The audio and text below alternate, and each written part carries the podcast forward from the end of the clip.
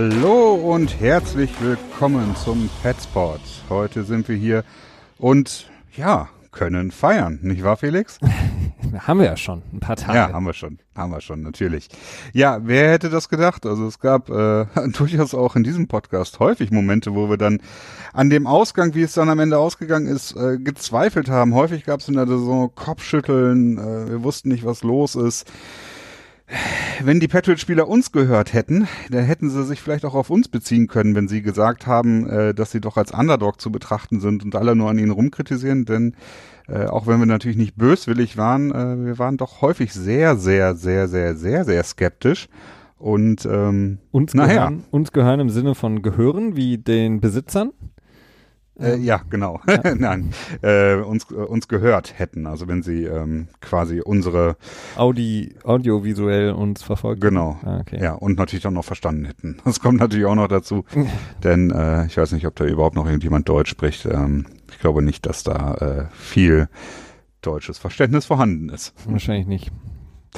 Nee, ähm, insgesamt, ja, wer hätte das gedacht, ne? Ähm, ich hatte mir gedacht, dass wir die Folge so ein bisschen so strukturieren, dass wir uns erstmal nochmal so kurz mit dem Super Bowl abarbeiten. Weniger aber jetzt, ähm, dass wir ins Detail gehen oder uns noch Spiele anschauen, denn das haben wir ja gestern in der ähm, äh, NFL Tuesday Folge getan. Da haben wir ja doch relativ ausführlich darüber gesprochen. Auch wenn ich mir nie so ganz sicher bin, ob man mehr hätte machen können oder weniger hätte machen können. Ich weiß noch nie so genau, äh, was da so der, der Sweet Spot ist. Ähm, auf jeden Fall weiß ich, dass ich noch mehr dazu hätte sagen können und wahrscheinlich auch. Ähm, mehr so ein bisschen über das ähm, Drumherum reden, ne? vielleicht noch so ein bisschen, ähm, wie die Parade war, die gestern war und äh, noch ein paar Soundbites äh, besprechen, die die Spieler von sich losgelassen haben. Dann gibt's so ein bisschen News, äh, speziell im Coaching-Karussell, denn äh, drei Trainer werden die Patriots äh, wohl mindestens verlassen, so wie es derzeit aussieht, und gehen ähm, Florida ziehen, sprich zu den Miami Dolphins.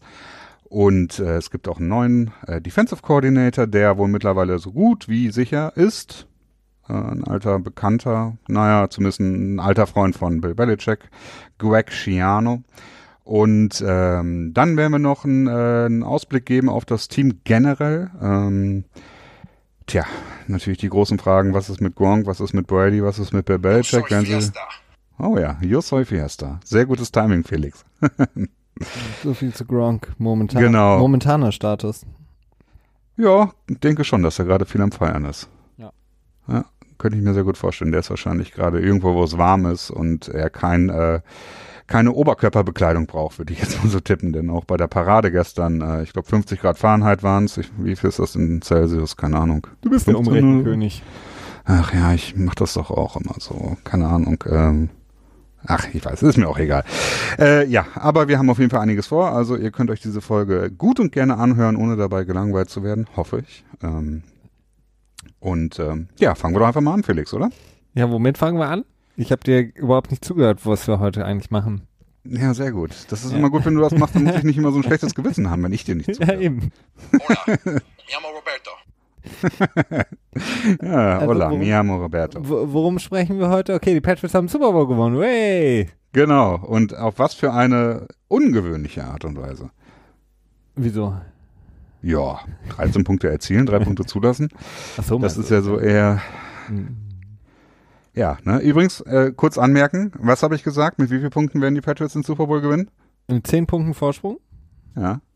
Ja, das ist richtig. Ähm, ja. Aber ja, nee, da, da muss man dir auf jeden Fall Credit geben. Uh, where it's due. Du hast äh, die ganzen äh, Wochen in den Playoffs eigentlich sehr, sehr gut und richtig getippt.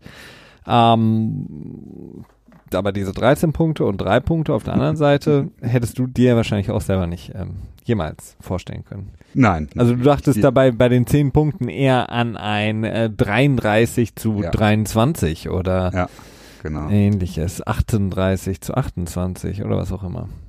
Sowas in diese Richtung hätte ich auch eher vorhergesagt. Ähm, aber ich habe schon gedacht, dass es ein klarer Sieg wird. Was ist, ja, war es ein klarer Sieg der Super Bowl? Nee. Ich weiß es nicht. Nee, ne? Nee. Also, ja, irgendwie schon, denn man hatte ja jetzt, wenn man, wenn ich rückblickend auf das Spiel zurückschaue, hatte man nicht das Gefühl, dass die Rams das wirklich hätten gewinnen können. So, ich glaube auch, wenn, wenn die Interception von Gilmore nicht gekommen wäre, glaube ich schon, dass die Patriots auch zurückgekommen wären, da hätten sie noch irgendwas ausgegraben oder so. Aber das ist natürlich schwierig bei so einem Spiel. Ja, also die, die Zahlen, die sprechen eigentlich für ein ausgeglichenes Spiel. Wir haben gestern natürlich auch im NFL Tuesday sehr ausführlich drüber gesprochen. Ähm, auch wenn jetzt ein bisschen zulasten der Patriots ausfallen am Ende, was die Time of Possession angeht, vor allen Dingen die Total Yardage. Aber ansonsten, wenn man sich die, das, das, den reinen Boxscore anguckt, ähm, sind, sind sowohl beide Quarterbacks als auch die Receiving Cores so ungefähr in einem Rahmen, kann man relativ gut vergleichen. Brandon Cooks, Julian Edelman 141 zu 120 Yards, äh, Gronk 87 Yards, Robert Wood 70 Yards. Das ist so ein bisschen ähnlich. Eine, ein Turnover auf jeder Seite, eine Interception. Ähm, also, ja, ähm, wenn man sich die reinen Zahlen anguckt, muss man sagen, war das Spiel sehr ausgeglichen. Ähm, es hat sich nur teilweise einfach nicht so angefühlt, weil die Patriots ähm, das Spiel einfach in der kontrolliert haben, nur leider mhm. nicht gescored haben. Also im Grunde genommen so ein bisschen das, was Bill Belichick ja auch in ähm, mehrfach gesagt hatte nach dem Super Bowl gegen Atlanta und auch dann in der Dokumentation, die es ja dann jedes Jahr immer dazu zu, zur Super Bowl Sieger oder zum Champion gibt, ähm, intern von äh, Robert Kraft Media, whatever, Disney Channel Production, ähm, rausgebracht, hat er mehrfach angedeutet und gesagt, dass ähm, er auch gegen, ähm, ja, gegen Atlanta nie das Gefühl hatte, dass sie wirklich aus dem Spiel waren. Auch wenn es 28 zu 3 stand, hat er immer das Gefühl, dass sie in der Lage waren, das Spiel zu kontrollieren, ähm, den Gegner zu kontrollieren, die Time of Possession ähm, zu kontrollieren, äh, die, äh, ähm, ja, sozusagen die Field Position zu gewinnen oder das, das Battle um die Field Position, nur einfach nicht in der Lage waren zu scoren. Und du hattest das gleiche Gefühl im Super Bowl jetzt gegen die Rams. Die Patriots, wenn sie den Ball hatten, hm, waren sie eigentlich in der Lage, einen Drive aufzubauen, der eigentlich in Punkte umgewandelt hätte werden müssen. Ähm, mhm. Und dass sie das nicht geschafft haben, also wirklich nicht scoren konnten, um, ist das, das Verwunderliche eigentlich daran. Und da ist so die, der, die größte Differenz zu den Rams, finde ich, denn die Rams waren bis auf ein, zwei Mal gar nicht in der Lage, überhaupt ein Sustainable Drive mhm. aufzusetzen und wirklich mal sieben, acht, neun, zehn Plays aneinander zu reihen. Das stimmt, das stimmt. Das hast du wirklich äh, gut zusammengefasst. Ähm, ich weiß auch nicht genau, ob das Spiel als langweilig empfunden wurde. Wahrscheinlich von den meisten schon. Wahrscheinlich von den meisten auch zu Recht, denn ich meine, man erwartet mittlerweile viel Offensive und das war halt in dem Spiel wirklich nicht gegeben. Auch die Patriots haben zwar oft geschafft, in die Hälfte der, der Rams rein zu, äh, sich reinzuspielen, aber es dann halt überhaupt nicht geschafft, den Drive äh, zu Ende zu bringen. Ne? Ich glaube, mhm. weiß nicht, dreimal aus der 40 Yard oder aus dem 40 bis 50 Yard Bereich raus gepantet. Bereiche, in denen man durchaus hätte für gehen können, aber Bill Belichick ist jetzt halt, ähm, naja, der hat halt seine Art, wie er das dann betrachtet und ist dann da auch eher konservativ. Einmal den einen äh, vierten und eins oder so dann echt, äh, naja, mit einem eher fraglichen Playcall quasi äh, verschenkt. Ähm, naja, aber es ist wie es ist. Am Ende hat es funktioniert. Er hat der Defense einfach weiter vertraut und das äh, offensichtlich auch völlig zu Recht, denn sie hat ja gemacht, was sie häufiger mal während der Saison gemacht hat, aber halt eben auch nicht immer. Ne? Ja, also wie gesagt, ähm, gestern auch angesprochen, Stefan Gilmore mit Sicherheit eine Option gewesen, auch zum MVP ihn zu küren. Und die beiden Linebacker, die großartig gespielt haben, Dante Hightower, ähm, ähnlich wie auch wieder eine schöne Parallele zum Atlanta Super Bowl, ähm, vielleicht das beste Spiel oder eins seiner auf jeden Fall besten, stärksten Spiele in der ganzen Saison abgeliefert, das im Super Bowl als ähm, derjenige, ähm der ganz, ganz wichtig ist, zusammen mit Calvin Neu, der ja in den letzten Wochen schon großartig gespielt hat, aber auch nochmal so eine Schippe drauflegen konnte im Super Bowl. Mhm. Und das ist natürlich extrem ähm, dass die Patriots auf, auf diesen Schlüsselpositionen, ähm, auch wenn man sich noch mehr erhofft hätte, gerade in der Offense, aber zumindest Julian Edelman und auch Gronk und auch Brady größtenteils und auf der Defense-Seite wirklich die Schlüsselspieler ähm, Trey Flowers in der D-Line, dann die beiden Linebacker mit Hightower und Calvin Neu und im Backfield Stefan Gilmore, also die wichtigsten äh, Figuren haben großartig gespielt und mhm. haben wirklich über ihrem Saisonlevel gelegen mit ihrer Leistung und ausschlaggebend dafür, dass die Patriots dann gewonnen haben. Ja. Eine Sache, wo ich äh, beim Thema Super Bowl noch drauf äh, zu sprechen kommen wollte mit dir, war die äh, etwas überraschend mhm. hohe Begeisterung der Fans. Also jetzt nicht in der Woche zuvor, man hat schon, als es in Atlanta immer mehr auf den Super Bowl zuging, gesehen, dass äh, deutlich mehr Patriots-Fans als Rams-Fans vorhanden waren. Lag natürlich auch zum einen daran, dass die Rams gerade ja, in einer merkwürdigen Position sind. Ne? Also St. Louis ähm, die werden sicherlich nicht mehr bereit gewesen sein, 3000 Dollar auf den Tisch für eine Karte zu legen, sprich äh, mit Hotelübernachtung und Flug und so, dann ist man bestimmt schnell bei 5000 Dollar oder so. Generell waren die Tickets, glaube ich, in diesem Jahr auch günstiger als sonst, eben weil die Nachfrage aus der NFC eben nicht so groß war. Das mhm. ist ja die Super Bowl äh, Ticketpreise sind ja mal sehr stark dadurch ähm, geprägt, wie tja, wie groß die Nachfrage der Fans ist. Ähm, habt ihr übrigens auch einen interessanten Artikel zugelesen, wie das alles abläuft mit diesen Ticket-Brokern, also mit diesen ähm, Händlern quasi, die quasi die Tickets schon im Laufe der Saison verkaufen, aber sie noch gar nicht selber haben und sie dann irgendwie später über Spieler selber sich organisieren oder so. Alles ein bisschen merkwürdig. Wenn ihr das mal nachlesen wollt, äh, ESPN ähm, Out Outside Online heißt, heißt die Serie, glaube ich. Äh, könntet ihr mal googeln. Und das hat natürlich dafür, dazu geführt, dass viele Patriots dann gesagt haben, hm, ja gut, wenn die Tickets so günstig sind, dann schauen wir uns das nochmal an. Und man hat auch so ein bisschen das Gefühl vielleicht, dass ähm, einige Patriots-Fans das so als letztes Hurra betrachtet haben. Zumindest hatte ich so ein bisschen den Eindruck, dass sie gedacht haben, so ja, okay, Dynastie ist jetzt, ne, Brady, so egal wie lange er noch weiterspielen will, aber wer weiß, und Gronk, hm, naja, und was geht, wie geht's mit dem Team weiter? Und vielleicht ist das unsere letzte Chance. Da wollen wir da nochmal dran teilhaben und das nochmal mitnehmen. Ja, das kann, kann eine, kann natürlich eine, eine Sache sein. Auf der anderen Seite, ähm, ich, es, ich, es sind so zwei Sachen. Auf der einen Seite ähm, ist halt so ein, so, auch jetzt was diese Parade angeht und vielen Leute, die da waren, die vielen Leute, die dann bei der ähm, Send-Off-Party da waren im Gillette Stadium vor dem Super Bowl, dann im Super Bowl da auch hingereist sind. Ähm, es ist ein Happening. Ähm, ich glaube, viele sind einfach dabei, weil eben viele dabei sind. Ähm, so ein bisschen, ich will es jetzt nicht zu sehr niedermachen, aber es hat so ein bisschen dann natürlich auch so einen Karnevalscharakter, wenn du eben mit deinen Freunden ähm, und genug Bier ins Gillette Stadium gehst, um die Send-Off Rally da mitzumachen. Und auf der anderen Seite hast du halt ähm, äh, eine Sportstadt, die es so, vor allen Dingen was den Erfolg angeht, einfach nirgendwo anders gibt in Amerika. Ähm, Boston als, als im Grunde genommen die Sportstadt überhaupt in, in den USA, die einfach verwöhnt ist. Und die, ja, in den letzten 20 Jahren halt, ne? Ja, aber die auch dann so eine kleine Durchstrecke mal wieder hatten. Also ähm, die, die Celtics zum Beispiel, die in der Zeit gut gespielt haben, als die Patriots eben keine Super Bowls mehr gewinnen konnten nach ihren ersten, ähm, als sie dann äh, die nach dem 07 Jahr ähm, dann verloren hatten, gegen die Giants zweimal verloren hatten. Ähm, da waren dann eben die, die äh, Celtics, die so ein bisschen aufgeholt haben oder so ein bisschen das wieder gut gemacht haben. Ich glaube mit 2-8, als sie die Meisterschaft geholt haben. Dann hast du die Boston Bruins, die immer auch im Eishockey mit dabei sind. Ähm, dann entweder war es 2012 oder 2011, weiß ich nicht mehr genau, die Meisterschaft geholt haben. Und dann kommen die Patriots wieder. Der Hype geht da nochmal los. Dann hast du natürlich auch nochmal den, äh, die World Series, die die Red Sox jetzt gewonnen haben in mhm. 2018. Ähm, ich glaube, dass dann einfach, dann geht's halt wieder total ab und diese Stadt, die ist einfach unglaublich verwöhnt, was das angeht. Und wenn es gut läuft, ähm, dann, dann sind die halt auch alle mit dabei. Und äh, für Boston ein Jahr ohne Championship in, in äh, einer der großen äh, Sportligen ist, ist im Grunde genommen fast undenkbar.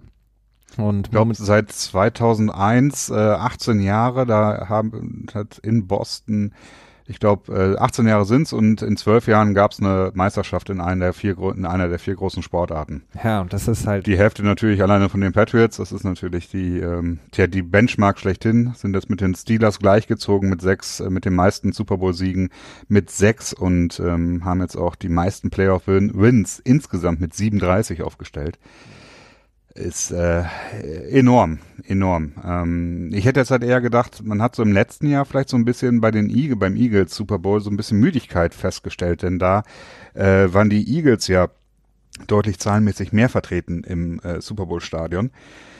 Mhm. Ähm, ich weiß es nicht. Vielleicht ist es auch jedes Jahr wirklich einfach äh, der Underdog. Ähm, ich fand die das ja auch sehr, sehr konstruiert von den Patriots und sehr anstrengend teilweise auch dieses äh, Nobody's Believing in Us um, we're still here und wir sind der Underdog. Vielleicht vielleicht bringt das die Fans äh, dazu, ins Stadion zu gehen oder eben deutlich verstärkt da zu sein, ähm, so wie es letztes Jahr bei den Eagles der Fall war.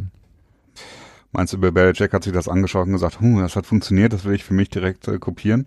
Ich weiß es nicht. Also äh, wir haben ja auch selber hier im Podcast, ob es jetzt im NFL Tuesday wäre oder natürlich äh, explizit hier im Petsport, häufig natürlich auch die Patriots in Frage gestellt, viele Sachen in Frage gestellt die, die Saison über.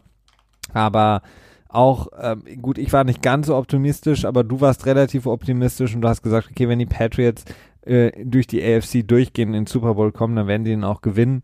Ähm, das heißt, so wirklich von einem Underdog-Status kann man eigentlich nicht sprechen. Ich finde, das ist schwierig. Also das ist ja auch bei vielen negativ aufgestoßen, dass die Patriots sich selber diesen Underdog-Status ähm, ja. gegeben haben. Ich kann verstehen, dass das negativ ausstößt, aber ich kann auch verstehen, wo er herkommt und ich finde ihn gerechtfertigt. Denn eben weil Boston gerade so ein bisschen ähm, ja, so ein bisschen arrogant ist, was den Erfolg angeht, haben sie halt die Patriots relativ zügig abgesch abgeschrieben. Das ist eigentlich auch fast jede Saison so. Ja, sobald man irgendwie, ich gerade sagen, äh, sobald halt irgendwie es mal nicht so gut läuft, ist direkt so, oh Gott, was soll denn der Scheiß jetzt? Oh Gott, jetzt stehen sie mit 2 zu 2 da, wo sich halt wirklich andere Franchises äh, drüber freuen würden, ne? wenn sie konstant äh, solche Sta äh, Starts in die Saison hätten. Ne? Das darf man ja auch nicht vergessen. Und äh, dementsprechend, das kriegen die Spieler ja schon mit die kriegen ja schon mit, äh, wenn Brady häufiger gefragt wird, ob er sich nicht zu alt fühlt, ob er vom Clip von der Klippe gefallen ist. Und ähm, wenn Edelman sich anhören muss, äh, ne, ob er nicht auch zu alt ist jetzt mit seiner mit seiner ACL-Verletzung und zurückkommt und dann mit dem Doping bla bla bla. Und ich glaube, darauf haben sich die Patriots-Spieler bezogen. Das heißt nicht, dass ich, ich glaube, ich weiß, dass es das ist und das kann ich schon nachvollziehen. Ähm, You're too old. Also ich meine, dieses, slow. ja, ähm, das, das mag als Motivation dann im Spiel funktionieren, so wie die Patriots das ja vor allen Dingen gegen Kansas City dann gemacht haben. Ähm, alles andere drumherum ist, glaube ich, einfach nur ein Marketing-Gag, mit dem man T-Shirts verkaufen kann. Also ja gut, das ist das Hashtag, aber ja. das hast du ja jedes Jahr, da gibt's ja jedes Jahr Neues. Also das ist, äh, das hat ja auch jedes Team. Gut, dass sie sich damals ähm, Blitz for Six ähm, zertifiziert, ähm, gebenchmarkt haben, ne? Haben sie? Ja, war doch der, das haben sie doch direkt nach dem Super Bowl Sieg gegen die Falcons haben sie sich mhm. da ähm, sozusagen das Trademark eintragen lassen. Mhm. Ähm, hat dann hat dann keiner mehr drüber geredet, als sie gegen die Eagles verloren haben, aber jetzt ist es natürlich äh, ähm, passend mal wieder. Ja. ja, also die Patriots sind, soweit ich weiß, ich habe das irgendwie mal am Rande gehört, auch äh, eins der aggressivsten Teams, was diese Trademarks angeht, dass sie sich immer relativ zügig alles eintragen lassen, wie Do Your Job und ähm, ja, We're Still Here, We're Still Here bestimmt auch und was war noch aus irgendwie davor aus den Super Bowls? No Days Off. No, das hat Bill Belichick sich eintragen lassen, nachdem er da diese leicht äh, ungeränke äh, naja, lassen wir das mal. Aber ja, ähm, das ist so, dass die Fanbetrachtungsweise in den USA, ähm, ja, die Patriots-Fans sind halt einfach extrem ähm, verwöhnt. Ne? Das ist nun mal einfach so und nicht umsonst wird man in Deutschland eigentlich von jedem zweiten oder wahrscheinlich sogar von jeder Person, die man neu kennenlernt und sagt, dass man Patriots-Fan ist, äh, das Erste, was man immer hört, ist, ja, äh, das sind doch die, die sind doch so wie die Bayern hier in Deutschland, ne? Und ja, das ist so Ich höre das jedes Mal wieder und ich sage immer, ja, eigentlich, man kann es so sehen, aber ich finde die Betrachtungsweise nicht wirklich sinnvoll. Nee, kann man eben gar nicht so sehen. Also jeder, der oder alle, die das sagen, es macht da keinen Sinn, weil du hast ein Team, das in einer, äh, einer Salary Cap und ja. Franchise ähm, Liga unterwegs ist und es ist einfach nicht vergleichbar mit irgendwas wie, Foot, äh, wie Fußball und schon gar nicht dann äh, mit, mit dem europäischen Fußball. Ähm, du kannst es einfach nicht vergleichen. Du hast einfach so viele äh, grundsätzliche Sachen, was die Struktur der Liga angeht, was die Struktur der Vereine angeht, ähm, dass du einfach nicht sagen kannst, die Patriots sind wie die Bayern. Vor allen Dingen, wenn du dir ähm, anguckst, zum Beispiel jetzt das Salary Cap ähm, der New England Patriots, die sind, ähm, glaube ich, least oder ähm, in, im unteren Drittel, ähm, was sie durchschnittlich für ihre Spieler ausgeben. Ähm, ganz im Gegensatz zum Beispiel zu den Rams, gegen die sie jetzt gewonnen haben, die haben, glaube ich, einige, vier, fünf Spieler gehabt, die 10 plus hm. Millionen dieses Jahr verdient haben. Die Patriots hatten die. Ich habe die Zahlen sogar genau hier, ich kann es dir eben sagen.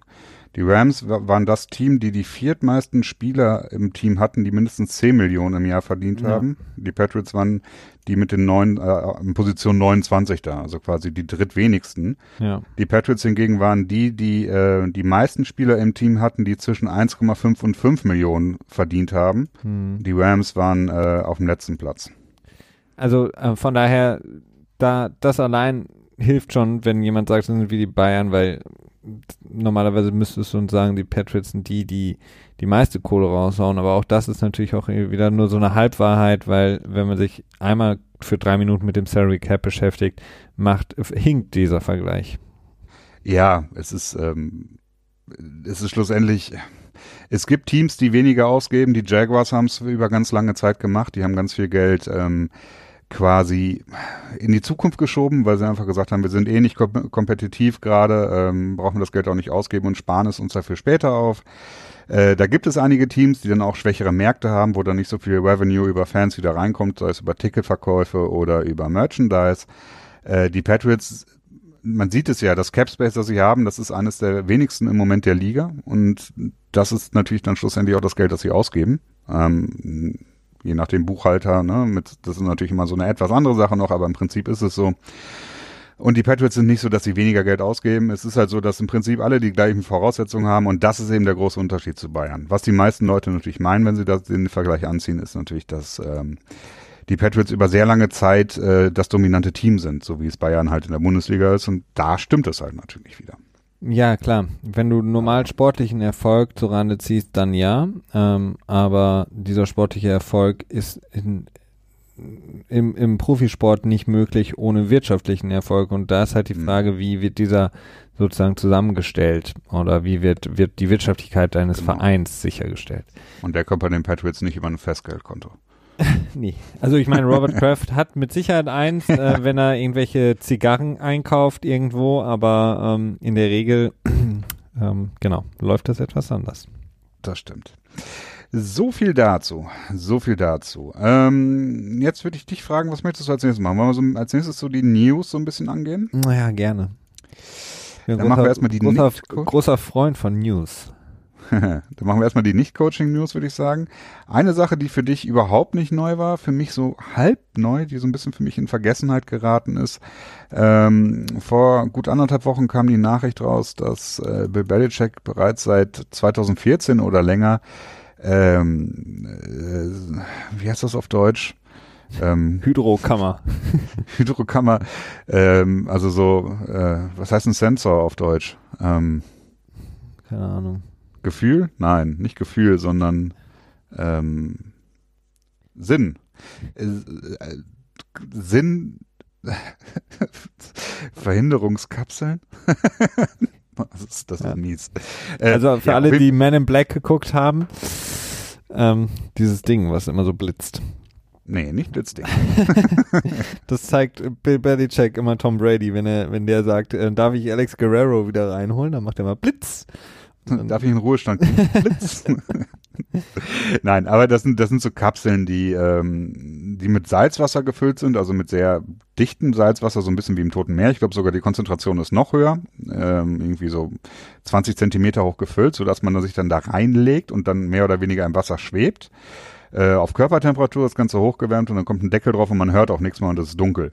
Und das ist so ein Ding, das hat er irgendwie, weißt du, bei welchem Militärbasis er erst gesehen hat? War das bei der Navy oder bei der Army? Na, bei irgendeinem von denen ja. wahrscheinlich.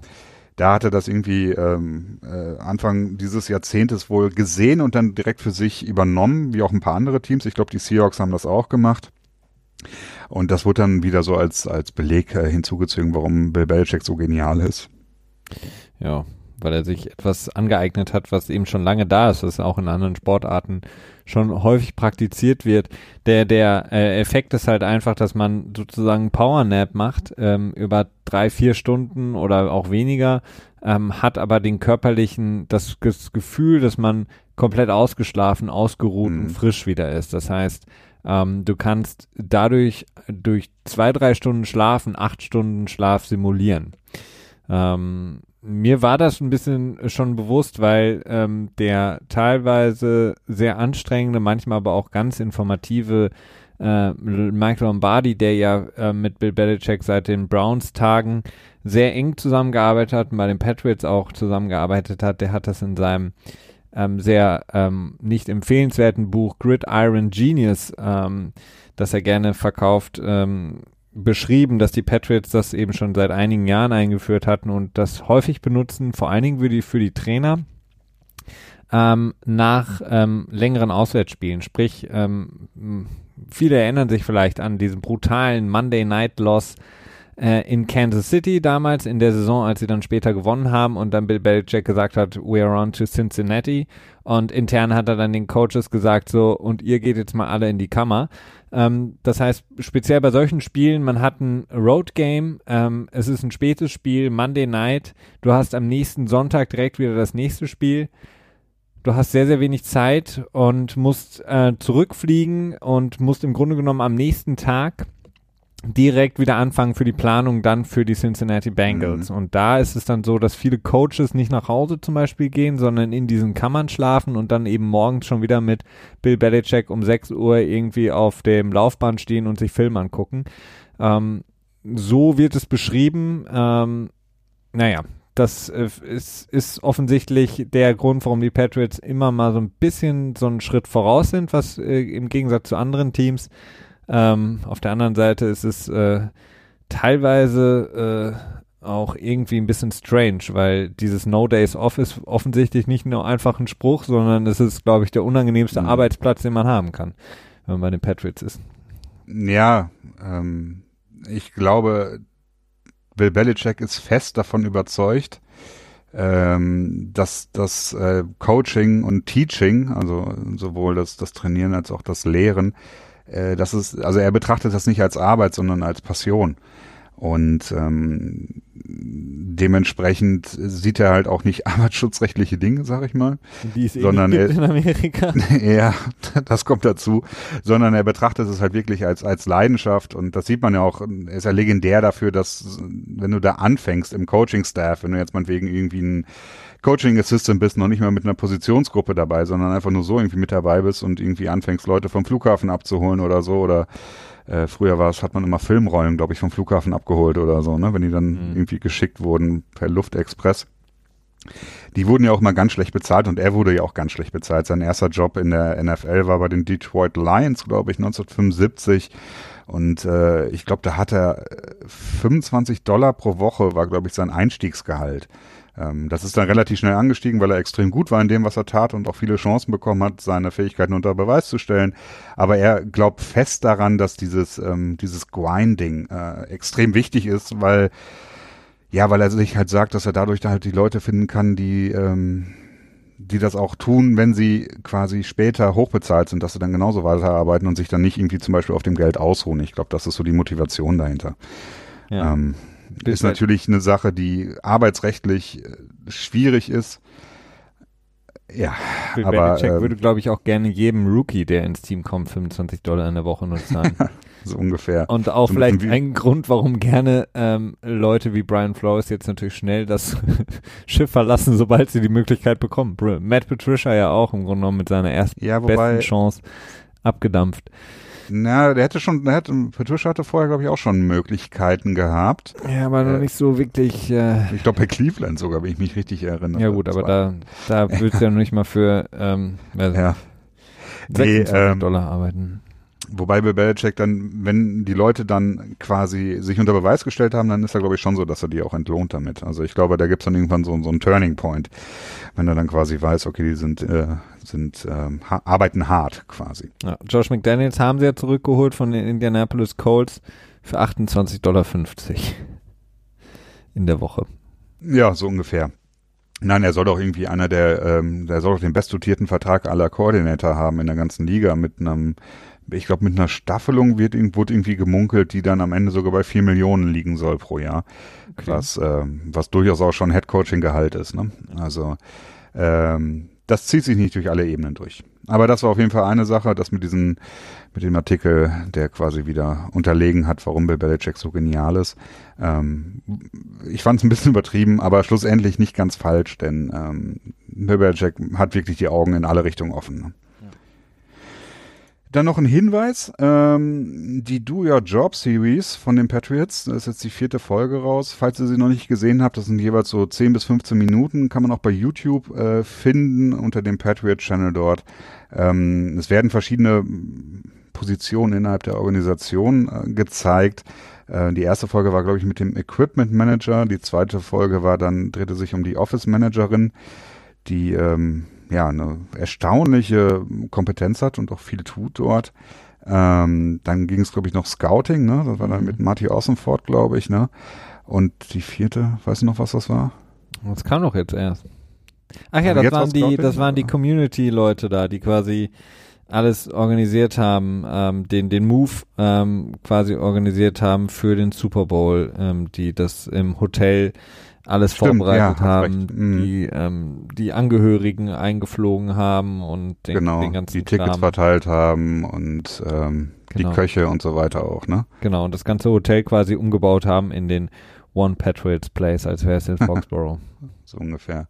Äh, recht, relativ interessant zu gucken, weil das ist halt eine Hälfte ist halt der Sport und die andere Hälfte ist halt das ja die Business-Side quasi oder die normale Unternehmensseite, würde ich jetzt mal sagen, ne? Viel Organisation und so weiter. Und das ist schon nicht uninteressant, da sieht man nochmal einen besonderen Einblick.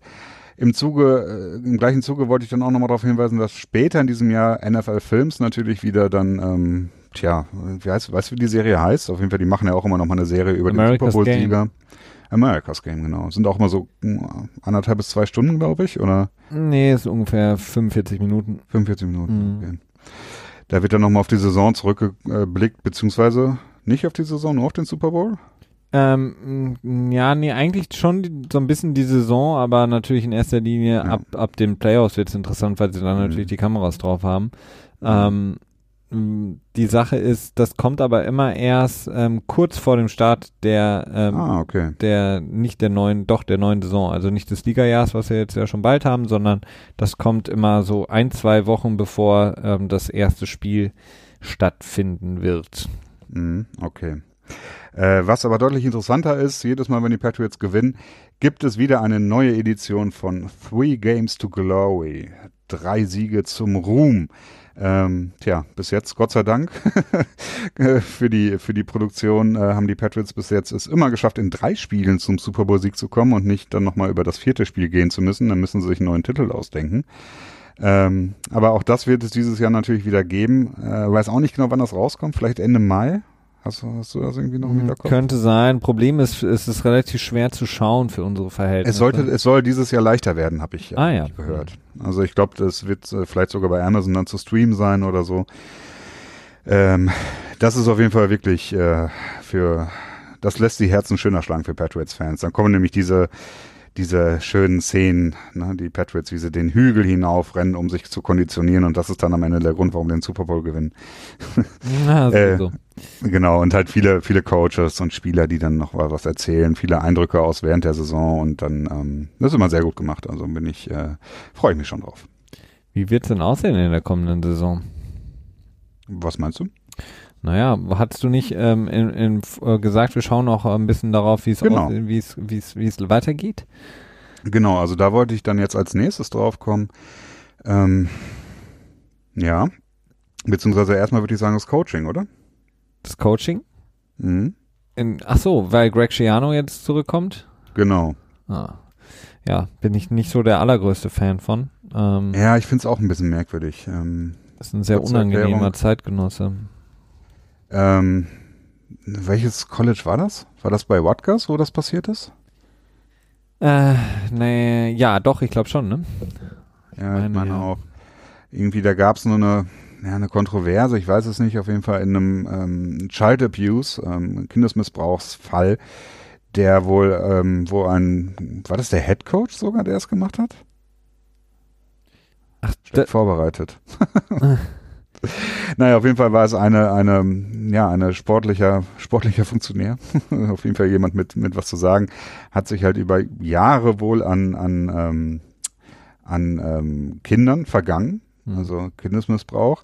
Und im Zuge des Prozesses gab es eine äh, Zeugenaussage, die gesagt hat, dass Greg Schiano irgendwann wohl kreidebleich aus dem aus der Umkleide oder wie auch immer rausgekommen ist und er dann gesagt hat in dem Moment, er hat gerade gesehen, wie er sich an einem Jungen vergangen hat, mehr oder weniger. Und ähm, ja, das ist natürlich eine etwas problematische Geschichte. Ich finde, es ist wirklich schwer abzuschätzen, was da geht. Denn es ist halt wirklich diese eine Aussage. Ähm, ich weiß nicht, ob der andere Dude irgendwelche Intentionen dabei hatte, der es gesagt hat, ob er, aber es ist nicht schön. Ne? Mhm. Und dazu kommt, dass er auch einen relativ aggressiven Coaching-Style hat, ähm, was gut sein kann oder auch schlecht. Ich habe es gerade noch ganz schnell nachgeguckt, äh, bei Penn State. Es bei war, Penn State, okay. Genau. Ähm, genau, er ist, ähm, ja, er ist ein Buddy von Bill Belichick schon, schon sehr, sehr lange. Ähm, ihre, ähm, ja, die, die Rutgers-Players, die, die bei den Patriots ja für Furore immer sorgen, ob es die McCordys jetzt sind oder Harmon, Duron Harmon, ähm, und Logan Ryan damals ja auch.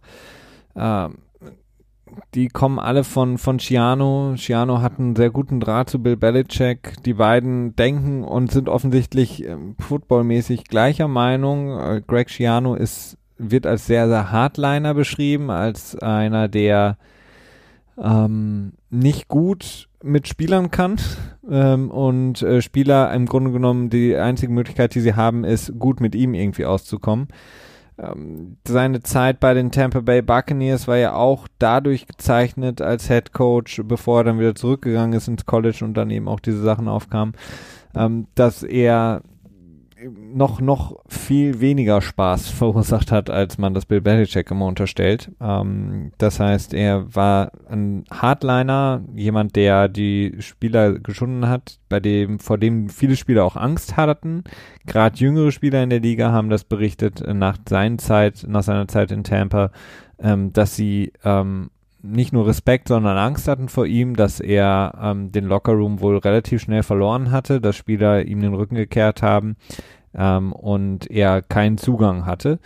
Ähm, für war so ein bisschen so ein Grund, warum viele ihn dann auch eigentlich gar nicht mehr in der NFL so wirklich gesehen haben. Ähm, warum Bill Belichick jetzt so an ihm festhält oder ihn wieder zurückholt. Es war ja schon berichtet worden, ähm, dass er für diese jetzt abgelaufene Saison ähm, hätte, war ja schon vor der Saison im Gespräch, ob er nicht zurückkommen sollte. Mhm. Dann hat mhm. Brian Flores das ja zum Glück übernommen. Jetzt kommt er wohl zurück, Greg Schiano. Ja, ich bin kein Fan von ihm. Also ich finde ihn als Person ähm, sehr, sehr fragwürdig und ähm, sehr unangenehm auch teilweise. Ja, die Frage ist ja, wie er, ob er dann in seinem zweiten Stint in der NFL äh, anders an die Sache herangeht. Ähm, es ist ja schon so, dass Menschen aus ihren Fehlern vielleicht lernen können und dass er dann merkt, okay, das habe ich vielleicht nicht richtig gemacht. Bill Belichick ist ja vielleicht auch ein gutes Beispiel für, denn in seiner Zeit in Cleveland hat er natürlich auch viele Erfahrungen gezogen und Dinge dann später anders gemacht. Ähm, ja, er ist gut befreundet mit Bill Belichick, das hört man immer wieder. Äh, Bill Belichick hat auch damals, als das rauskam, äh, einen, tja, so eine Art ähm, Charakterzeugnis abgelegt. Sagt man das auf Deutsch auch so? Ja, so ähnlich, ja. Ja, also hat ihm irgendwie gesagt, dass er, ähm, dass er viel von ihm als Person hält und dass er ihn für integer hält und wie auch immer. Ähm, naja, was es alles wert ist, ist es schwer zu sagen. Es war halt eine Zeugenaussage, die das gesagt hat ich weiß es nicht, ich finde das schwer. Also das wäre für mich Kategorie ausklammern. Was sein Coaching angeht, ich habe irgendwie auch gelesen, dass er häufig dafür, dass er berühmt dafür war, dass seine Spieler quasi bei Kneel Downs äh, den gegnerischen Quarterback versucht haben, noch anzugehen. Das finde ich, äh, tja, das hat nicht viel mit Fairplay zu tun und ich kann mir auch schwer vorstellen, dass er sowas bei den Patriots auch wird coachen äh, können oder dürfen sogar. Nee, aber es ist halt ein komischer Move. Ähm, den ich, den ich nicht verstehen kann. Ähm, also, ich, nee. Ist nicht meins. Ähm, Finde ich sehr, sehr schade. Wirft du kein gutes Licht auf die Patriots, jemanden wie Greg Schiano zu holen. Äh, Im ersten Moment auf jeden Fall nicht. Wird sich zeigen, was am Ende dabei rumkommt. Ne? Gut, dann ähm, ist mittlerweile wohl relativ klar, dass ähm, Jerry Czuplinski und äh, Ted O'Shea beide zu den Dolphins gehen werden. Äh, für Czuplinski wird sogar ein Lateral Move werden, also das heißt, er wird dort auch äh, Quarterbacks Coach werden, also keine Beförderung. Was ich, ja, es ist schon so ein bisschen merkwürdig, oder? Ähm, naja, vielleicht will er einfach mal was anderes. Er ist sehr lang bei den Patriots gewesen. Ja. Ähm, ich glaube jetzt nicht, dass er so ein Karrieretyp ist, der jetzt unbedingt was braucht, wo er weiter vorne steht. Ähm, ich glaube einfach, äh, die, die, die, die Dolphins geben ihm deutlich mehr Kohle auf der Position. Wirklich, ja. Und er kann in Miami wohnen. Vielleicht ist das für ihn etwas, wo er sagt, ich habe keinen Bock ja. mehr auf die Kälte in, in, in New England. Ähm, und ähm, ähnlich, ähnlich wie Amendola. Also ähm, karrieremäßig nichts gewonnen, aber ähm, ähm, in, in, einem, in einer netten Umgebung mit deutlich mehr Gehalt unterwegs sein, mhm. ähm, reicht ja aus, um diese Entscheidung zu treffen. Äh, ich würde noch eben schnell Tiquan Underwood erwähnen, der wohl als, als Coaching Assistant irgendwie auch eine Rolle bekommen wird. Mr. Hare, bekannt dadurch, dass er einen Tag vom Super Bowl in 2011 gecuttet wurde von den Patriots, was mir damals, was mir extrem leid tat, denn ich mochte ihn sehr gerne. ja. Aber das hat jetzt nicht so viel mit den Patriots zu tun. Ich wollte es nur noch eben kurz erwähnen. ähm, und jetzt, wo wir bei Danny Amendola sind, äh, was hältst du von der Chance, dass er zurückkommt zu den Patriots dieses Jahr? Halte ich nicht viel von. Also ob, äh, du hältst nicht viel davon, dass er zurückkommt oder du hältst es nicht für wahrscheinlich? Ich halte es nicht für wahrscheinlich, nein, weil ähm, er hat es ähm, jetzt auch in der Super Bowl Week mehrfach gesagt, da, ähm, als er da durch die Media Row durchgelaufen ist. Ähm, er ist in Miami nicht oder beziehungsweise es gibt nur einen Grund, warum er in Miami ist und das ist das Gehalt. Das heißt, die Patriots müssen ihm das plus vielleicht sogar mehr anbieten, dass er zurückkommen Ja, aber ich würde. glaube nicht. Also ich könnte mir sehr gut vorstellen, dass er rausgeschmissen wird bei Miami. Ähm, sowohl vom Coaching Change als auch ähm, ja von seiner Production äh, schlussendlich in diesem Jahr. Und dann ist natürlich die Frage, wer bietet ihm noch großartig Geld an? Ja, ich, ich glaube es nicht. Also okay. ich glaube nicht, dass. Ja, so riesig, glaube ich, ist die Chance auch nicht. Dass die auch. Erstmal. Ich glaube auch nicht, dass er rausgeworfen wird. Kann ich mir auch nicht vorstellen. Ah, 6 Millionen Savings, der hat keine Garantie mehr in diesem Jahr. Ne? Aber ja, äh, wir werden sehen. Ähm, können wir drüber reden, ja. falls er dann wirklich rausgeschmissen wird. Und dann muss man natürlich auch gucken, wie sein Markt aussieht. Er ist ja nicht mehr der Jüngste. Ähm, naja. Ähm, okay, dann gehen wir nochmal in die Free Agency rüber. Ähm, fangen wir doch erstmal an mit den Leuten, die möglicherweise äh, in den Ruhestand gehen. Tom Brady, Rob Gronkowski, beide Jason McCordys, Julian Edelman. Wen haben wir noch? Äh, Bill Belichick, möglicherweise. Bill Belichick, genau. Und Hightower hätte ich noch im Angebot. Und Hightower schwierig vorherzusehen. Also die beiden McCourtys glaube ich nicht. Das hat sich ja schon im Vorfeld herausgestellt, dass es wohl eher so eine Spaßgeschichte war. Dass, ähm, ich glaube, Jason hat dann gesagt, ähm, dass äh, Devin so eine Drama Queen sei oder alles immer nur so aufbauschen würde, hat sich so ein bisschen darüber lustig gemacht. Also zumindest Jason scheint nicht davon auszugehen, dass die McCourtys in Ruhestand gehen. Ähm, Gronk ist die große Frage. Er hat nach dem Super Bowl die ganze Zeit gesagt, ja, jetzt ist im Moment ist Zeit zum Feiern. Äh, in ein, zwei Wochen werde ich mich äh, hinsetzen und gucken und in meinen Körper reinhorchen, wie es aussieht und ob ich weitermachen will. Was meinst du? Obwohl, was du meinst, wissen wir, glaube ich, ne? ja, ich glaube, dass er äh, seine Karriere beenden wird. Ich, ähm, es gab mehrere Berichte jetzt, ähm, von den Boston Globe Leuten, von den Boston ähm, Sports Media Leuten, die in der Umkleidekabine waren. Ähm, da gab es von, ich weiß gar nicht mehr, wer das war, ähm, Connor, ähm, der mit Gronk ge geplauscht hatte, als Gronk sich umgezogen hat und Gronk hat ihm quasi die ähm, maledeiten äh, Stellen seines Körpers gezeigt nach dem Super Bowl und er meinte, morgen äh, ist das wahrscheinlich alles grün und blau. Ähm, angeschwollene Muskeln etc., Verletzungen. Ähm, das sind, glaube ich, Sachen, die Gronk sehr, sehr zu schaffen machen ähm, und auch ihn beschäftigen über, über ähm, die Feiertage jetzt hinaus sozusagen. Es gibt ein wunderbares ähm, weitere Extra-Folge vom Gladiator Podcast, die sich ja um Aaron Hernandez dreht und in der ja auch in einer Folge sehr viel über die Schmerzen und die Verletzungen von Aaron Hernandez gesprochen wurde, die er mit Drogen bekämpft hat. Ähm, viele Patriot-Spieler, die in dem Podcast oder ehemalige Patriot-Spieler, die in dieser Podcast-Episode auch wieder zu Wort kommen, ähm, sagen mehrfach, dass ähm, sowohl bei den Patriots als auch bei anderen NFL-Teams, also die Patriots sind keine Ausnahme, der Gebrauch von harten ähm, Schmerzmitteln absolut normal ist. Die werden ausgegeben wie Gummibärchen. Ähm, da Spieler wie Gronk unglaublich leiden, unglaubliche Schmerzen haben müssen. Ähm, Leute wie beispielsweise auch Aaron Hernandez ähm, im Grunde genommen nie wirklich auch nur annähernd zu 100% fit waren in der Saison. Ähm, Bill Belichick wohl jemand ist, der auch nicht toleriert, wenn jemand ähm, leicht angeschlagen ist und sagt, ich kann nicht. Ähm, das heißt, das sind alles Sachen, wenn ich die mit in die Betrachtung reinziehe, würde ich sagen, Gronk hört auf, weil ähm, es für ihn keinen Sinn macht eigentlich. Ja, mm, ich bin da nicht ganz so überzeugt von. Also ich tendiere auch eher dazu, dass ich sagen würde, okay, es wirkt so, als wenn er ähm, die ganze Sache, die, die Schuhe an den Nagel hängt. Was halt noch dazu kommt, ist halt die finanzielle Seite, denn ich kann mir nicht vorstellen, dass die Patriots bereit sind, im nächsten Jahr, das ist ja auch sein letztes Jahr gleichzeitig, äh, die Cap-Number, die er hat, so stehen zu lassen. Liegt bei knapp 12 Millionen. Ja. Ähm, 9 Millionen Basisgehalt und nochmal eine Million in äh, Workout- und Rosterbonussen. Das wäre zu viel, wenn man seine, wenn man die, ähm, die Leistung, die er im nächsten Jahr wird bringen können, ähm, hochrechnet quasi.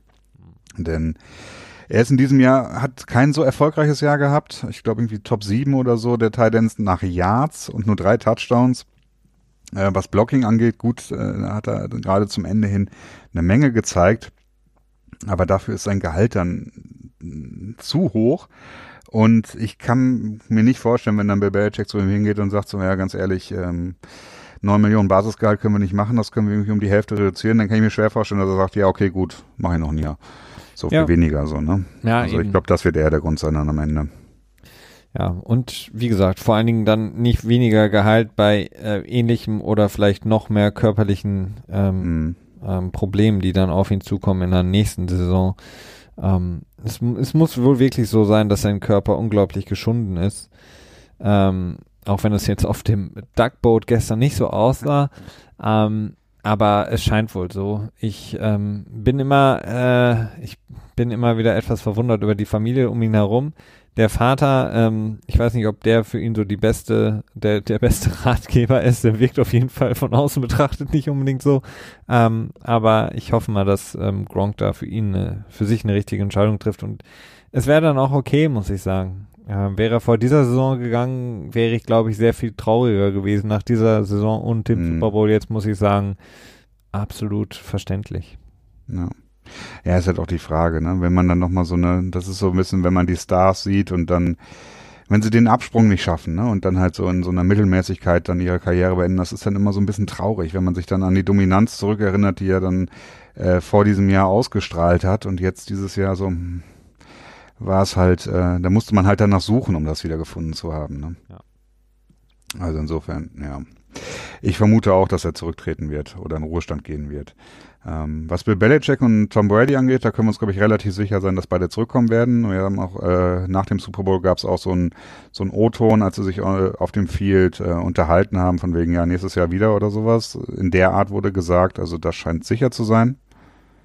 Oder ja. hast du eine andere Meinung? Nee, auf keinen Fall. Also ich glaube, die beiden werden deutlich ähm, zurück, also ganz sicher zurückkommen und das auch für noch ein paar weitere Jahre. Ja, denke ich auch. Ähm, und dann kommen wir in die Kategorie Hightower, mhm. ähm, der auch viel mit Verletzungen zu kämpfen hat, der ja im Prinzip äh, sowohl bei, ich weiß, bei Pittsburgh und bei den Jets gar nicht erst unter Vertrag gekommen, genommen wurde, weil sie gesagt haben, nee, mit deiner Schulter und deinem Knie, das ist uns zu chronisch, da wollen wir dich dann doch nicht unter Vertrag nehmen. Ähm, auch so ein Fragezeichen, könnte eigentlich auch jederzeit zurücktreten. Gleichzeitig könnte man sich auch sagen, so, okay, oft genug ist er jetzt nicht dominant genug für das Gehalt. Mhm. Er, ähm, er, hat so ein bisschen so eine, so eine, so eine Gronk-Rolle. Ähm, Im ja. Grunde genommen kann er und bin ich absolut fein damit, den Start der Saison ähm, eigentlich als verlängerte, ähm, naja, wenn man so will, ja genau, Preseason nehmen, ähm, ihn relativ behutsam aufbauen, weil wenn Hightower eins gezeigt hat, dass, dass er in den, den ganz, ganz wichtigen Spielen immer da ist und absolut abliefert. In diesem Super Bowl der beste Linebacker auf dem Feld war. Ähm, mit meinetwegen Neu kann man so oder so sehen, aber extrem wichtig war, extrem wertvoll war für die Patriots. Und ähm, gut, wenn man das, wenn man das gehaltstechnisch vielleicht dem ein bisschen anpassen kann, ähm, dass man ähnlich wie es bei Amendola ja auch früher immer war, ähm, der mhm. bis zu Woche 6 siehst du ihn eigentlich gar nicht, dann siehst du ihn so mal alle zwei Wochen, aber spätestens ab Woche 5, 15, 14 so um den Dreh plus Playoffs sind die Leute dann halt voll da und ähm, das würde ich mir bei Hightower schon noch wünschen für mindestens ein Jahr. Ja, wäre ich auch mit zufrieden. Die Frage ist halt, will er das? Ne? Also es ist ja auch häufig so eine Sache der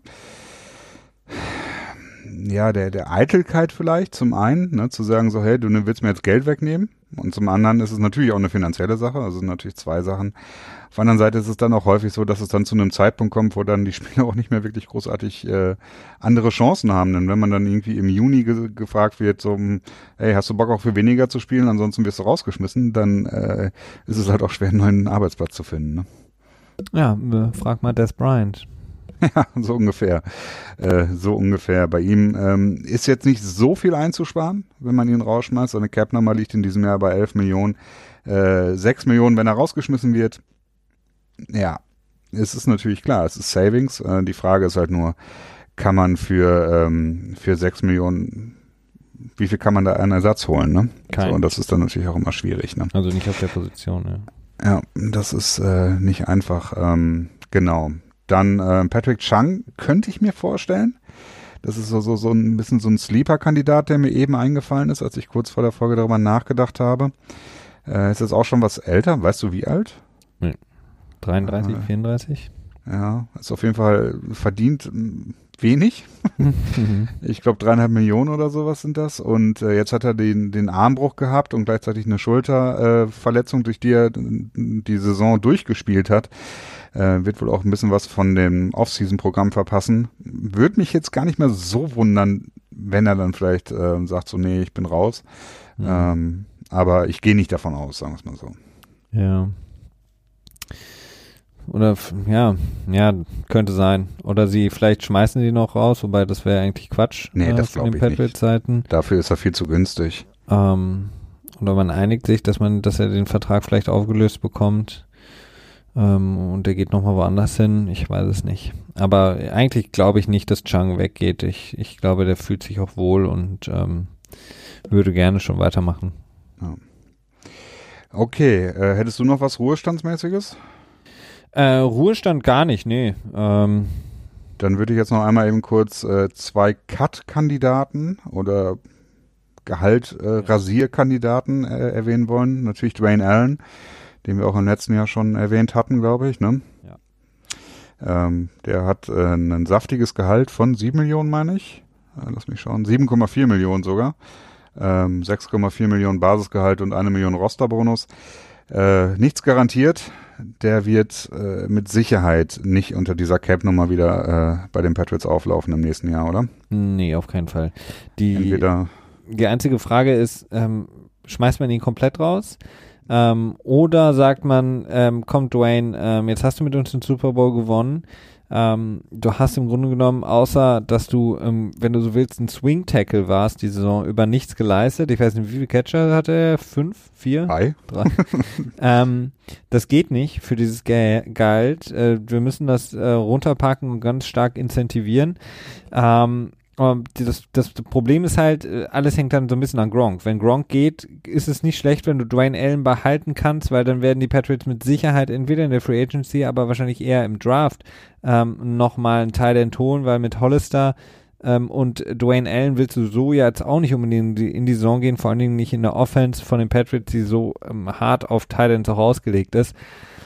Von daher, das ist so ein bisschen die Sache. Wenn Gronk sagt, er kommt zurück, kannst du auch sagen, ja, okay, Dwayne Allen, ciao. Also er wird garantiert zumindest einen, ähm, eine Reduzierung des Gehaltes bekommen. Also im letzten Jahr wurde sein Gehalt äh, um anderthalb Millionen gekürzt auf äh, 3,9 Millionen. Äh, jetzt liegt das Gehalt bei 7,4. Ich könnte mir vorstellen, dass es wieder so an die 4 Millionen reingeht. Ähm, denn als Blocker ist er wirklich nicht zu unterschätzen. Das ist ähm, seine Paradedisziplin und gerade in dem stärker gewichtetem Laufspiel, das die Patriots jetzt zum Ende der Saison auf den Tisch gelegt haben, würde es mich nicht wundern, wenn sie ihn auch tatsächlich behalten wollen. Mhm. Und die vier Millionen ist er meines Erachtens auch wert. Denn äh, wenn du jetzt ja. irgendwie einen Swing-Tackle bezahlen würdest, der gut blocken kann oder so, dann bist du halt auch in dem Bereich drin, ne? Ja, absolut, klar. Das ähm, würde ich auch unterschreiben, wenn er sich darauf einlässt, auf knapp drei Millionen verzichtet, okay.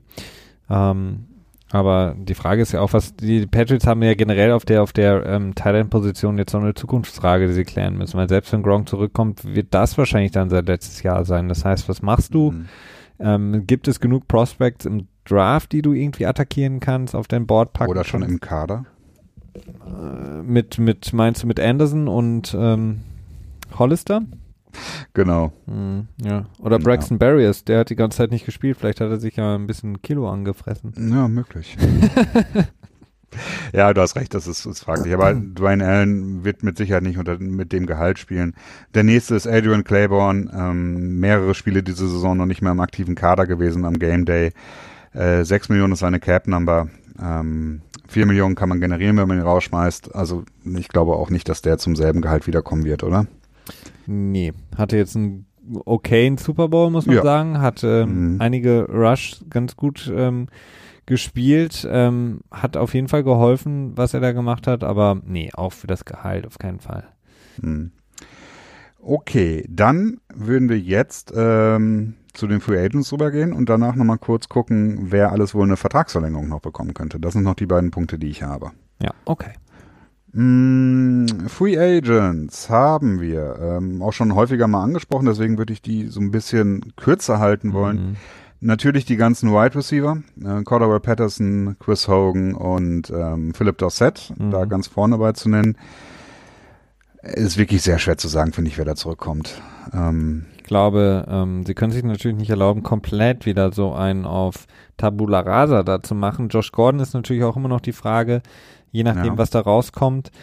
Ähm, ob, ähm, ob sie ihn zurückholen. Ähm, ich, ich kann mir so ein bisschen vorstellen, dass sie Philip Dorsett und Corderell eher sehen momentan als Chris Hogan. Es sei denn, Chris Hogan verzichtet auch auf deutlich Geld, aber Chris Hogan hat jetzt auch sportlich diese Saison ähm, wirklich nicht überzeugt. Ähm, mhm. So, so leid es mir tut, denn ich mag ihn sehr gerne, ähm, ist er für mich der, ja, der Kandidat. Ja, man out. Mhm. Ja. Ja, ist schwer zu sagen. Jetzt würde mich auch nicht wundern, wenn sie vielleicht tatsächlich von allen loslassen. Das hängt natürlich auch ein bisschen damit zusammen, eben wie man, ähm, ah, wie heißt nochmal der junge Slot Receiver? Braxton Barriers? Genau, Braxton Barriers, was man von ihm zum Beispiel hält. Ähm, aber es ist, sehr schwer vorherzusehen. Ich meine, Cordell Patterson hat wirklich äh, viele, viele Positionen gespielt und eine, eine, sehr große Versalität an den Tag gelegt. Das ist natürlich auch mal was, was äh, Bill Belichick sehr zu schätzen weiß. Schwer zu sagen, schwer zu sagen. Ähm, weitere wichtige Kandidaten, das Kicking Game kann unter Umständen komplett auf den Kopf gestellt werden. Sowohl Gostowski als auch Ryan Allen werden äh, Free Agents. Mhm. Und ähm, beide sind nicht so gut, dass man sagt, man so will sie auf jeden Fall wieder haben, oder? Ähm, ja, also Gostowski, Allen, ähm, aber sie sind gut genug, als dass man sie zurückholen kann. Ich, ich genau. bin, ich habe da die Saison über auch immer sehr häufig ähm, ähm, war ich mir da sehr sicher, dass die beiden eigentlich austauschbar sind. Ähm, jetzt hat Allen sehr guten Super Bowl gehabt, äh, Gostowski hatte seinen üblichen Super Bowl. Ich weiß es nicht, also ja, nee. Ja, wenn denen nicht also irgendwas zufällt oder wenn sie nicht irgendwas sehen äh, im Draft oder ähnliches, ähm, dann ja, nicht. Ich denke auch. Also wenn, dann wird es wahrscheinlich über den Draft gehen. Ähm, denn die Kicker, die Free Agents sind, sind in der Regel halt auch nicht äh, ohne Fragezeichen. Ne? Mhm. Ähm, und mit Gostowski, da weiß man, was man hat. Der ist ähm, einer der besten Kicker der Liga nach wie vor. Bloß, dass er sich wirklich in letzter Zeit, in den letzten vier Jahren wirklich immer ganz schlechte Tage ausgesucht hat für seine sehr schlechten Tage. Ne? äh, ist halt die Frage, ist es, ist das mental oder ist es vielleicht einfach nur Zufall? das ist sehr schwer abzuschätzen. Äh, und Ryan Allen wird schlussendlich, glaube ich, auch nicht so teuer sein in der Verlängerung. Also so drei Millionen. Ob du jetzt drei Millionen ausgibst oder äh, ein Draft-Pick und dafür dann Rookie in der sechsten Runde draftest oder so, das macht dann nicht mehr so den großen Unterschied. Bei Ryan Allen, da weißt du wenigstens, was du hast. Ne? Das stimmt, ja. Ähm, die wahrscheinlich wichtigste Position in der Free Agency wird Trey Flowers sein. Ähm, wahrscheinlich auch der Spieler, der das meiste Gehalt wird verdienen können. Vielleicht noch Trent Brown. schwer zu sagen. Die werden sich bestimmt darum betteln. Aber Trey Flowers hat, äh, glaube ich, doch einiges noch für seinen Marktwert tun können zum Ende der Saison. Ja, wie gesagt, ähm, gestern auch im NFL Tuesday besprochen, bester D-Liner der Patriots, ganz, ganz starke Leistung, jetzt auch wieder im Super Bowl, über, den, über die kompletten Playoffs hinweg, sehr, sehr stark gespielt. In der Saison ganz, ganz häufig in unserer ähm, unserer Rubrik ähm, auf der guten Liste gelandet hier im Petspot, mhm. ähm, als einer der wenigen teilweise, wenn die Defense wirklich insgesamt sehr schlecht aussah. Er und Stephon Gilmore, die beiden Ankerpunkte, ähm, ja, vielleicht einer der besten Defensive Liner, den die Patriots ähm, vor allen Dingen intern ausgebildet haben und hochgebracht haben, ähm, seit ganz, ganz, ganz, ganz langer Zeit. Also die eben ganzen anderen ähm, Uralt-Veteranen, die sie da in den letzten zehn Jahren immer irgendwie versucht haben zu installieren und es nie wirklich funktioniert hat. Ähm, Trey Flowers wirklich ein, ein Highlight, was das angeht. Ja. Nur da ist das Problem, dass er sehr teuer werden wird. Ne? Ja. Ähm, also 10 Millionen ist, glaube ich, das Mindeste, was du für ihn im Jahr ausgeben musst. Und würde mich auch nicht wundern, wenn er vielleicht sogar 14, 15 Millionen im Jahr verdient. Ähm, ich glaube, es ist außer Frage, dass er keine 20 Millionen verdienen wird, wie, ähm, wie Khalil Mack oder äh, äh, hilf mir. Äh, Aaron Donald. Aaron Donald, genau. Also in die Kategorie kommt auf jeden Fall nicht rein. Ähm, aber wir wissen, dass Passwasher werden halt, ja, besonders hoch bezahlt, denn gute findet man sehr, sehr selten in der Free Agency. Ne? Glaubst du, dass sie, ähm, oder was, was könntest du dir vorstellen, was sie mit dem machen, mit Trey Flowers? Ja, so ein typisches Bill Belichick-Ding ist ja zu sagen, so, hey, wir wollen dich gerne wieder haben. Wir können aber eigentlich nur so und so viel an Geld klar machen. Mehr passt nicht in unser, unser, ähm, tja, in unsere Planung hinein, sag ich mal. Schau dir den Markt an. Bevor du unterschreibst, komm doch aber nochmal bitte wieder zu, uns, zu uns und wir gucken, ob wir es auch nicht irgendwie einrichten können, quasi. Hm, okay. Das ist ja so ein typisches Bill Belichick-Ding. Ähm, und tja, klappt häufig. Ne? Es hat bei Hightower geklappt, es hat bei äh, Julian Edelman damals funktioniert, bei ähm, Devin McCourty glaube ich auch. Ne? Da war es doch auch so. Ähm, War nicht auch kurz davor bei den Giants unter Vertrag zu, zu Ja, gehen? stimmt, du hast recht. Mhm. Ich meine, das war so. Und dann hat, ist er nochmal zurückgegangen und gesagt, das bieten sie mir an. Und dann haben die Patriots gesagt, so, hm, ja, wir können dir das anbieten. Und dann so, ja, okay, dann bleibe ich bei euch. Nach dem Motto. Ja. Ähm, ja. Und äh, Trent Brown sehe ich eigentlich ziemlich sicher als, äh, als Abgang an. Hm. Ähm, ich glaube, er wird einen, äh, sehr viel Nachfrage generieren. Der Tackle-Markt in diesem Jahr für Agency ist nicht wirklich stark. Und ich glaube nicht, dass die Patriots bereit sind, viel Geld für ihn auszugeben. Was meinst du? Ich glaube, ja, ich, ich, ich glaube es auch nicht. Ähm, Isaiah Wynn ist ja auch noch da. Genau. Äh, First Round Pick aus dem letzten Jahr. Ich weiß nicht, was sie in ihm sehen, aber könnte, könnte natürlich mit in die, in die, in die Verhandlungen mit reingenommen werden von Patriots Seite, so dass sie sagen, so ganz ehrlich, ähm, wir sind ganz gut aufgestellt da, ähm, das gehen wir nicht mit. Was noch ein bisschen, äh, noch etwas mehr interessant wird, also es gibt natürlich auch so Kandidaten wie Danny Shelton oder so, brauchen wir jetzt nicht großartig drüber zu reden. Ähm, entweder er wird halt für sehr wenig Geld unter Vertrag genommen oder geht woanders hin für sehr wenig Geld. Ähm, die Cornerbacks sind nochmal interessant, denn auch da hast du drei namhafte Cornerbacks, sag ich mal, also die auch durchaus viele Snaps gespielt haben für das Team. Ähm, Jonathan Jones, der als Restricted Free Agent an Start gehen wird, also dem wird man einen Tender geben, vielleicht einen Second Round Tender. Mhm. Äh, sprich für knapp ähm, 3, irgendwas Millionen wird er dann für ein Jahr spielen und kann sich gleichzeitig woanders äh, Verträge einholen und die müssten dann quasi einen Zweitrunden-Pick als Kompensation an die Patriots abgeben. Das könnte passieren. Und dann haben wir noch Eric Rowe, der ähm, komplett Free Agent wird, ganz normaler Free Agent. Und äh, Jason McCourty, der auch Free Agent wird. Ähm, zwei Spieler, die man durchaus wahrscheinlich beide zurückhaben wollen würde. Die Frage ist natürlich so ein bisschen das Gehalt, oder? Eric Rowe nicht unbedingt. Ja, also ich persönlich hätte jetzt auch nicht so ein Problem damit, ihn ziehen zu lassen. Ähm, Jason McCourty könnte ich mir sehr gut vorstellen, dass er Spaß daran hatte, mit seinem Bruder zusammenzuspielen und äh, weniger aus Geld guckt und dementsprechend schätze ich da die Chance auch etwas höher ein. Ja, kann ich mir auch gut vorstellen, dass McCourty zurückkommt. Ähm, Eric Rowe macht für mich keinen Sinn, nee. Mhm. Ja, vor allen Dingen gibt es halt doch einige junge Cornerbacks, äh, sowohl JC Jackson, der viel Spielzeit hatte und ja, als undrafted Rookie Free Agent darf man natürlich nicht vergessen, äh, natürlich auch einige Fehler drin hatte, aber durchaus Potenzial hat durchblicken lassen für die Zukunft. Hm. Und dann gibt's auch noch Duke Dawson, der Zweitrunden-Pick der Patriots, der, ähm, tja, nicht wirklich viel gemacht hat, der lange auf der Injured Reserve war und danach auch, glaube ich, nicht ein Spiel aktiv war, oder? Nachdem er von wieder zurückgekommen ist. Nee, ich glaube nicht, nee. Nee, nee. man auch nicht. Also insofern, ähm, Cornerback-mäßig, Defensive-Back-mäßig sind die Patriots eigentlich ziemlich gut aufgestellt, was das angeht. Zumindest haben sie viel Potenzial da. Das ist schon mal gut. ja. Okay, ähm, ja, lass mich noch mal eben kurz über meine Notizen drüber gehen. Mm, mm, mm, Hast du sonst vielleicht noch etwas, was du ansprechen willst? Nee, eigentlich nicht. Ich bin soweit gut. Ja, dann bin ich nämlich auch soweit gut, würde ich sagen. Calvin Neu, wenn noch eine Ext Ach nee, Extensions wollten wir noch machen, Felix. Mensch. Ah, okay. Calvin Neu ist für mich auf jeden Fall eine Person, die in diesem Jahr wahrscheinlich noch eine Verlängerung bekommen wird. Wäre gut. Im Moment hat er relativ, ja, mittelmäßiges Gehalt. Für einen Linebacker liegt bei, äh, seine Cap-Nummer ist in diesem Jahr jetzt bei 6 Millionen. Äh, der dürfte sicherlich ein bisschen mehr Geld haben wollen, aber ich finde es wichtig, wenn die Patriots ihn verlängern würden, um da ein bisschen für Konstanz zu sorgen. Und der hat auch wirklich ein sehr starkes Jahr gehabt. Ich muss sagen, also er hat mich wirklich ähm, beeindruckt.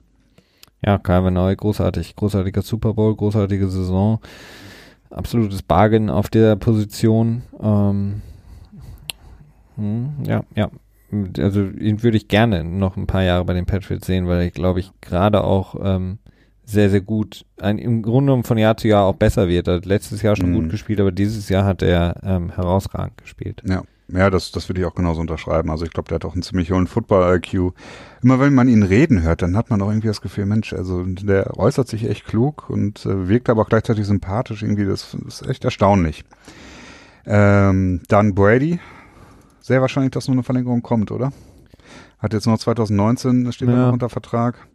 Davon können wir, glaube ich, ausgehen. Ansonsten wäre es irgendwie komisch. Äh, Julian Edelman ähnlich, auch nur noch ein Jahr Vertrag. Äh, Würde ich, glaube ich, auch in diesem Jahr nochmal verlängern. So zwei Jahre draufpacken vielleicht. Hm.